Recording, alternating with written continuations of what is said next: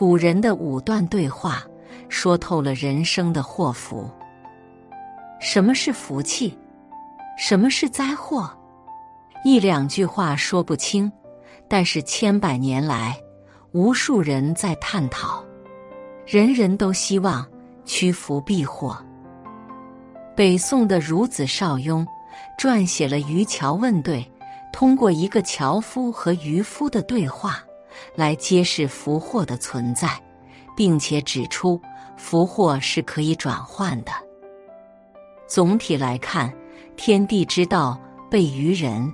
万物之道备于身，众妙之道备于神，天下之能事必矣。福祸的根本在人的身上，也是天意事情的体现。以下五段对话，若能读懂，人对福祸就能更好的把控了。一很贪婪的人，祸在其身。樵夫路过河边。遇到渔夫，问：“鱼钩上不放鱼饵，能够钓鱼吗？”渔夫说：“不能。”樵夫若有所思：鱼被钓是因为喜欢鱼饵，人钓鱼是因为要吃鱼，同样是吃，结果不一样啊！人这一生忙忙碌碌，多半是为了几两碎银。花了银子，为了填饱肚子，养好一家老小，这是最基本的欲望。可是很多人起了贪念，看到鱼饵就去咬，结果反受其害。若是能自由自在的在水里寻找食物，虽然吃的不太饱，但是不会受制于人，也不会丢了生命。人心不足蛇吞象，这样的道理在任何时代都管用。总是抱着贪念，就会无休止的去索取，并不知道太多的东西对于自己是没有用的。最可悲的是，一辈子都在求财求位，却一天都没有好好享受。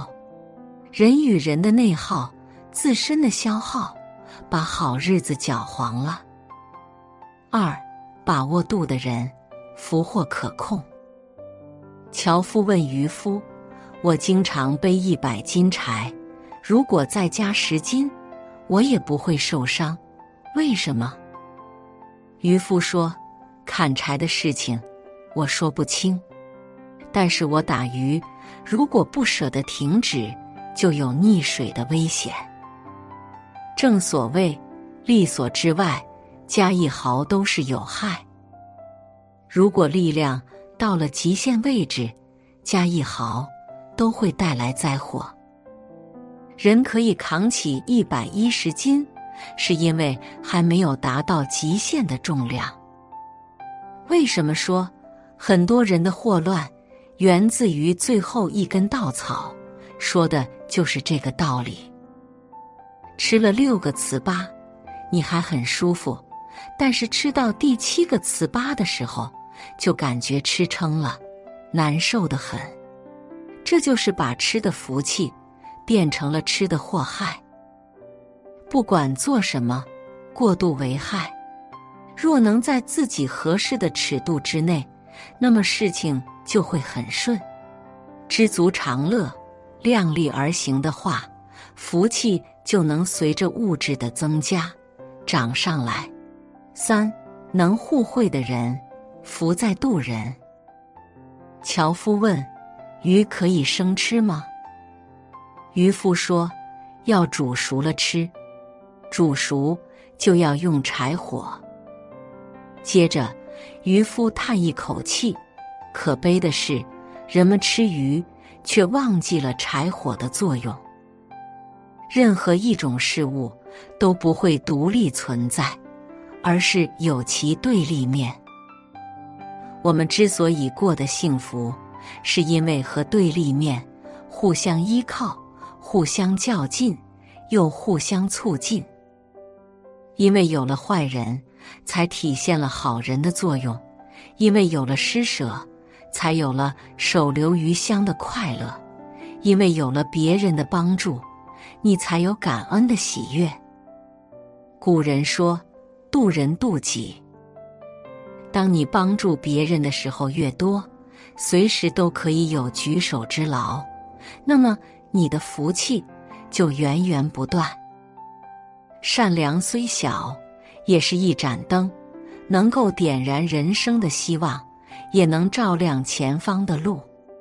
更重要的是，有人借光，聚拢在你身边，从来不会孤单。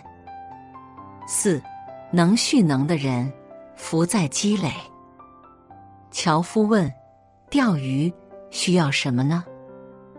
渔夫说：“要六物：鱼竿。”鱼线、鱼漂、鱼坠、鱼钩、鱼饵，有一样不具备，则钓不上鱼。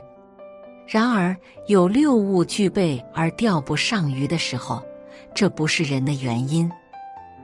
很多人在运气来了之后也抓不住，不是运气不够好，而是他的本事不大，不能撑住运气。也有些人。眼高手低，到处显耀自己，结果在关键时候落得一地鸡毛。所有的幸福生活看起来很简单，其实是有一个日积月累的过程，是厚积薄发的征兆。从小就读书，能够树立远大的理想；长大之后，从社会上汲取经验。得到谋生的技能，中年时能够谋生，也能知道如何爱身边的人，从而福气就会伴随一生。当自己遇到灾祸了，不抱怨什么，而是认为自己是能力不够，从而有了进取之心，灾祸也就过去了。五，心态好的人，福在随时。樵夫问：“为什么好人少了，不好的人多了？”渔夫回答：“打个比方吧，小人遇到善事，很痛苦；看到恶毒的事情，很快乐。君子看到好事就去做，遇到恶毒的事情就阻止。原来，遇到同样的事情，不同的态度是灾祸。”福气的体现，在我们的人生中，有人因为错过了高铁，痛苦无比；有人非常开心，借着这段时光看一看风景。遇到飞机晚点了，有人会和工作人员吵架，有人默默的退票，然后去坐高铁，行程并没有耽误多少。任何一种生活状况，在任何环境下都是幸福的，只是悲观的人看不到，也想不通，还到处去挑刺。人生到底好不好？一念是佛，一念是魔。若是你的心中含着慈悲，那么你就会总是往好处想，趋利避害的本能发挥到了极致。人命里的福祸看起来很乱，还交织在一起，其实是有迹可循的。你什么都想得到，什么祸事都会招来。你努力积累智慧，幸福的机会就来了。你能帮助更多人，社会就会帮你创造福气。你可以把握尺度，福祸就在可控范围。你的内心有阳光，生命比金子更可贵。